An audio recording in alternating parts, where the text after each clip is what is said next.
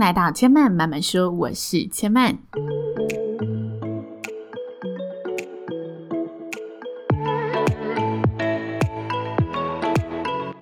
目前频道在 Apple Podcast、Spotify、KKBox 以及 Google Podcast 都听得到。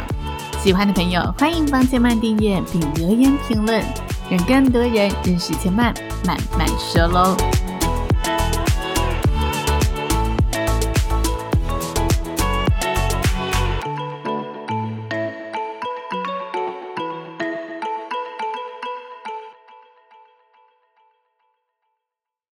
你说话的样子就是你生活的样子。欢迎来到好好说话、好好生活的系列。在这系列的单元中，千万会跟大家从熟悉的日常谈话出发，聊聊不同的表达方式，开拓美好生活，就从好好说话开始喽。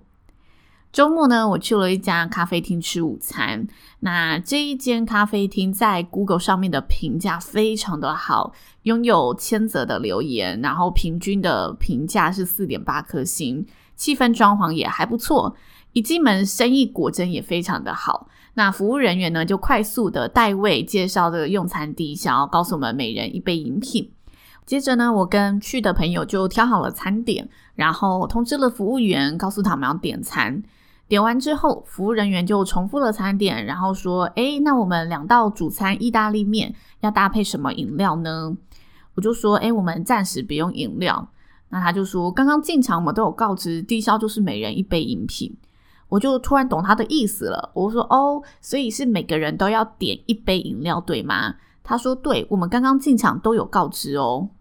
那我就当然乖乖的点了饮品，但我瞬间呢，心里对他的这个提醒方式，还有他告知的这个内容感到有点疑惑。那跟我用餐的这个朋友呢，也在服务生离开之后，脱口说了一句：“嗯，他提醒的口气有需要这么强硬吗？”那我们就这件事情就过了嘛。但过了一会之后呢，同一位服务生又帮我们隔壁桌的客人点餐，那客人呢也问出了一样的问题。那隔壁的客人他也是相同的模式，就他第一时间没有意识到哦，低消是一杯饮料的意思是起码要一杯饮料，他也是一样点了餐点和甜点。那服务生就同样的回复内容，刚刚进场的时候我们都有说低消就是一杯饮料哦，我心里呢又默默的 捏了一把冷汗。我觉得大家在用餐的时候，也许有进过相同规定的一个店家，就是低消并不是以金额计算，也不是以一份餐点计算，而是每个人都需要特定的品项，至少一杯饮品。那餐厅的规则本来就随店主而定，我觉得这没有问题。就你今天愿意踏进这家店，你就要配合人家的规则，这个非常合理。但是第一线的服务人员呢、要怎么符合消费者的期待去沟通出店家的这个规定，这一点很关键。所以我就开始想啊，如果是这样子规定的店家，要怎么样教导员工和伙伴，让这个话术设计得更漂亮呢？服务业的话术很重要嘛，大家也可以想想哦，你觉得这句话听起来的问题是出在哪里？为什么明明字面上看起来，诶，意思其实是到位的，是明白的，但是这句话传递到顾客那里会出现这种沟通失真的现象呢？我觉得不止在服务业的情境上，我们会看到这一种情况，在我们日常生活的沟通当中，也很常出现这种沟通失真的状况，就是明明呢字面上的意思都没有错。然后多重复几次，对方也会瞬间的恍然大悟，但不知道为什么，就是很难在第一时间精准的把这个意思传递出去。那以这个服务生为例，我认为有几点呢，沟通的事项是他没有注意到的，才会造成后续的失真，还有顾客在消费体验上的一些不舒服。第一，我觉得是出发的立场逻辑需要转换。因为这句话呢，它完全是以店家的逻辑出发去告知这个规则，它忽略了顾客的思考逻辑，也就是我们说的换位思考。很多服务业在设计话术的时候啊，都会特别注意这个地方。你要怎么样站在消费者的立场，让他听得舒服又能秒懂，就像我们在对老板报告的时候，我们一定就是要快很准嘛。但是我们在对部门的伙伴、团队的伙伴报告状况的时候，也许要注意的不是快很准，而是让大家知道每个细节。那老板他不一定要知道这些细节，但是你的团队伙伴在同一件事情上，他需要拿捏更多的细节。这就是所谓换位思考，同一件事情你会有不同的表达方式，不同的表达内容。回到我们的案例，跟大家做分享。就是用餐低消，每人一杯饮品。站在消费者的逻辑，第一反应很容易就把这句话解读为：只要我有点到起码每一个人一杯饮品的品相就可以了。所以这个起码包括了我的主餐就是比饮品贵，那我就可以点主餐去取代饮品。我的甜点比饮品贵，或者跟饮品是差不多价格的，那我也是有点到一杯饮品以上的东西。所以这时候呢，就很容易产生所谓的沟通失真的这个落差，因为大家的立立场不同，所以大家在想这件事情的时候，第一个联想到的方向就不同。消费者联想到的方向就是，OK，你有低消，那低消就是跟金额有关，他并不一定第一时间会联想到低消是跟品相有关。那这时候店家要怎么说怎么做才可以更清楚呢？非常简单，就是抓稳这一个基准点。我们知道问题出在。金额跟品相的这个差异了嘛，所以这时候我要完整的传递出我的基准点，才可以降低、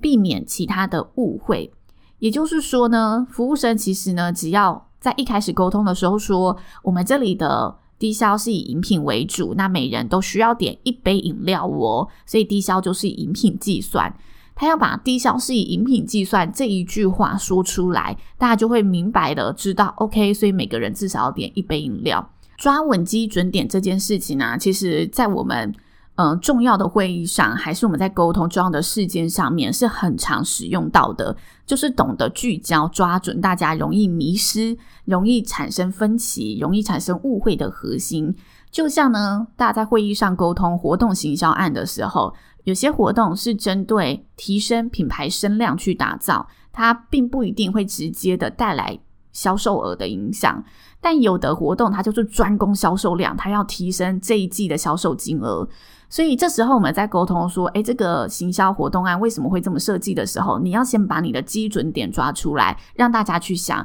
让每个人都朝着这个基准点去出发和讨论，大家才会对齐在同一个方向。这也是在嗯我们日常生活当中，我觉得很常会使用到的。你可以检视一下，你有没有把这个核心点、基准点说出来？大家会偏掉，大家会产生误会，是不是因为你一开始没有讲到你的核心立场，或者讲到你最核心衡量的那个标准是什么？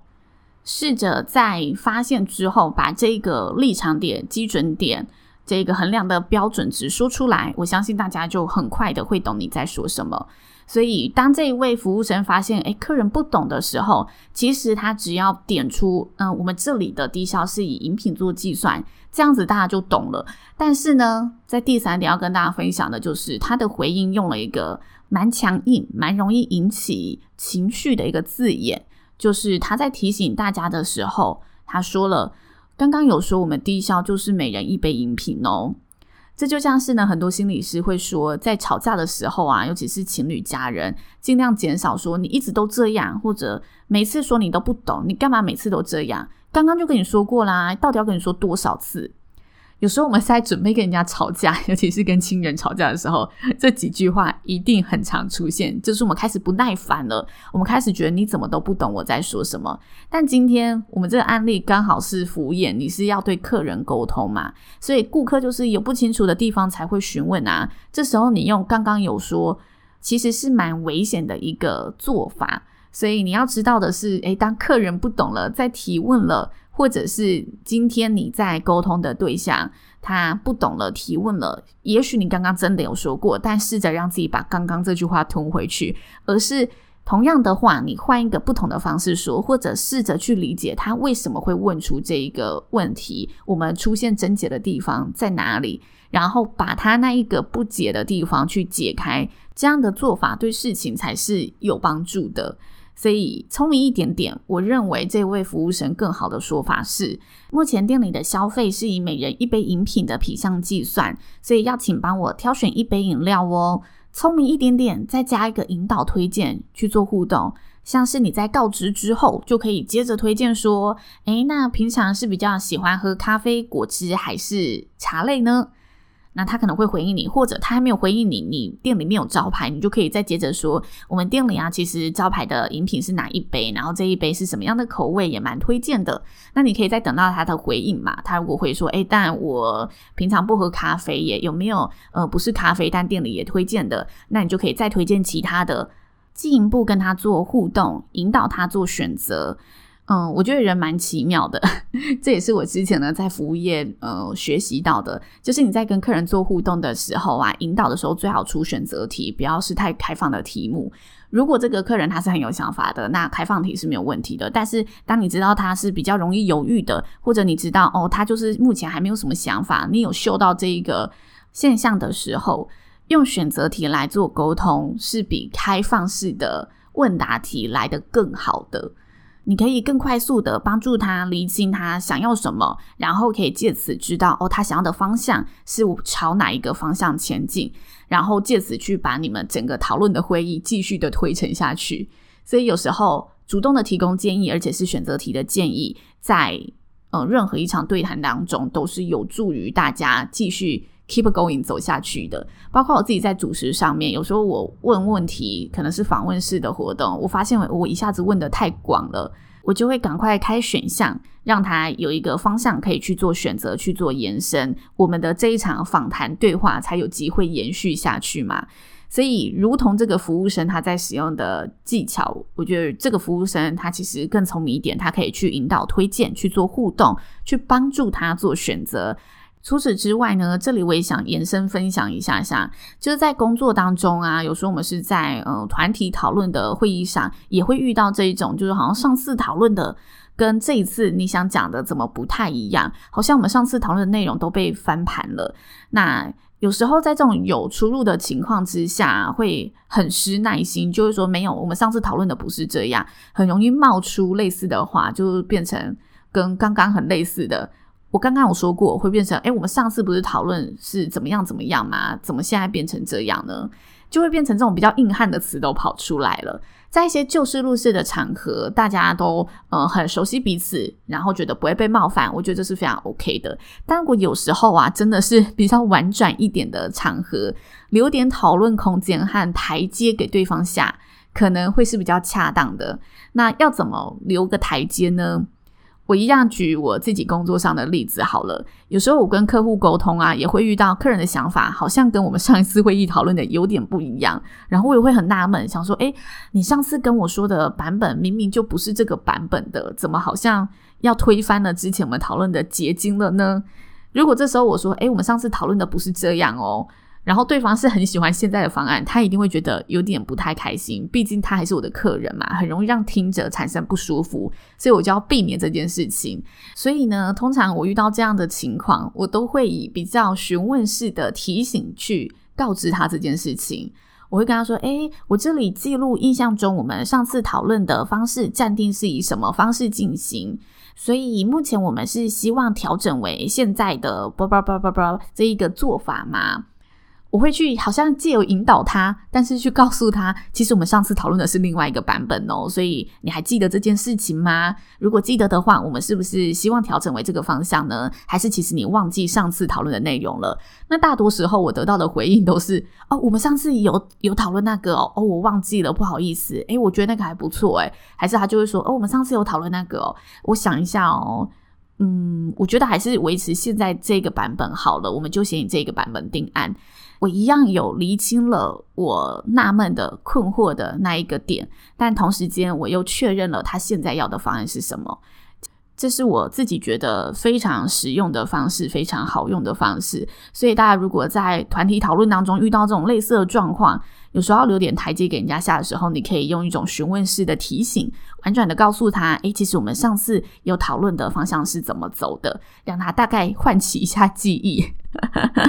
去知道 OK，我现在是提出了一个新的方案。但是最重要的，我觉得回到目的地，就是我们就是要让这件事有个定案。所以，如果你觉得诶不提醒也没有关系，那你可以自己消化这一份纳闷，还是你很能理解他为什么现在会想出这个想法，你不想去追溯前面的东西，我觉得那也很 OK。那就是你可以直接的把这个东西带下去嘛，我们有达到我们的目的，讨论出我们最终版本就好了。这是延伸想跟大家讨论的一个话题，我觉得在日常生活中也蛮常遇到的情境。那以上就是千曼这一集好好说话、好好生活的单元喽，希望大家会喜欢。关于服务业的话术呢，我觉得是蛮多内容可以跟大家聊的，但有时候没有遇到，真的会没有想到。刚好呢遇到了这个例子，我觉得蛮实用的，就拆解起来跟大家分享我对说话的一些想法。那如果大家呢，身为服务业有任何疑难杂症，有任何想要进一步探讨的，觉得诶，也许怎么说可以更好，也欢迎可以留言给千曼，我们有机会呢，都可以在好好说话、好好生活的单元里面去跟大家做进一步的讨论。那千曼慢慢说，今天就说到这里喽，也邀请大家下次再来听我说喽，拜拜。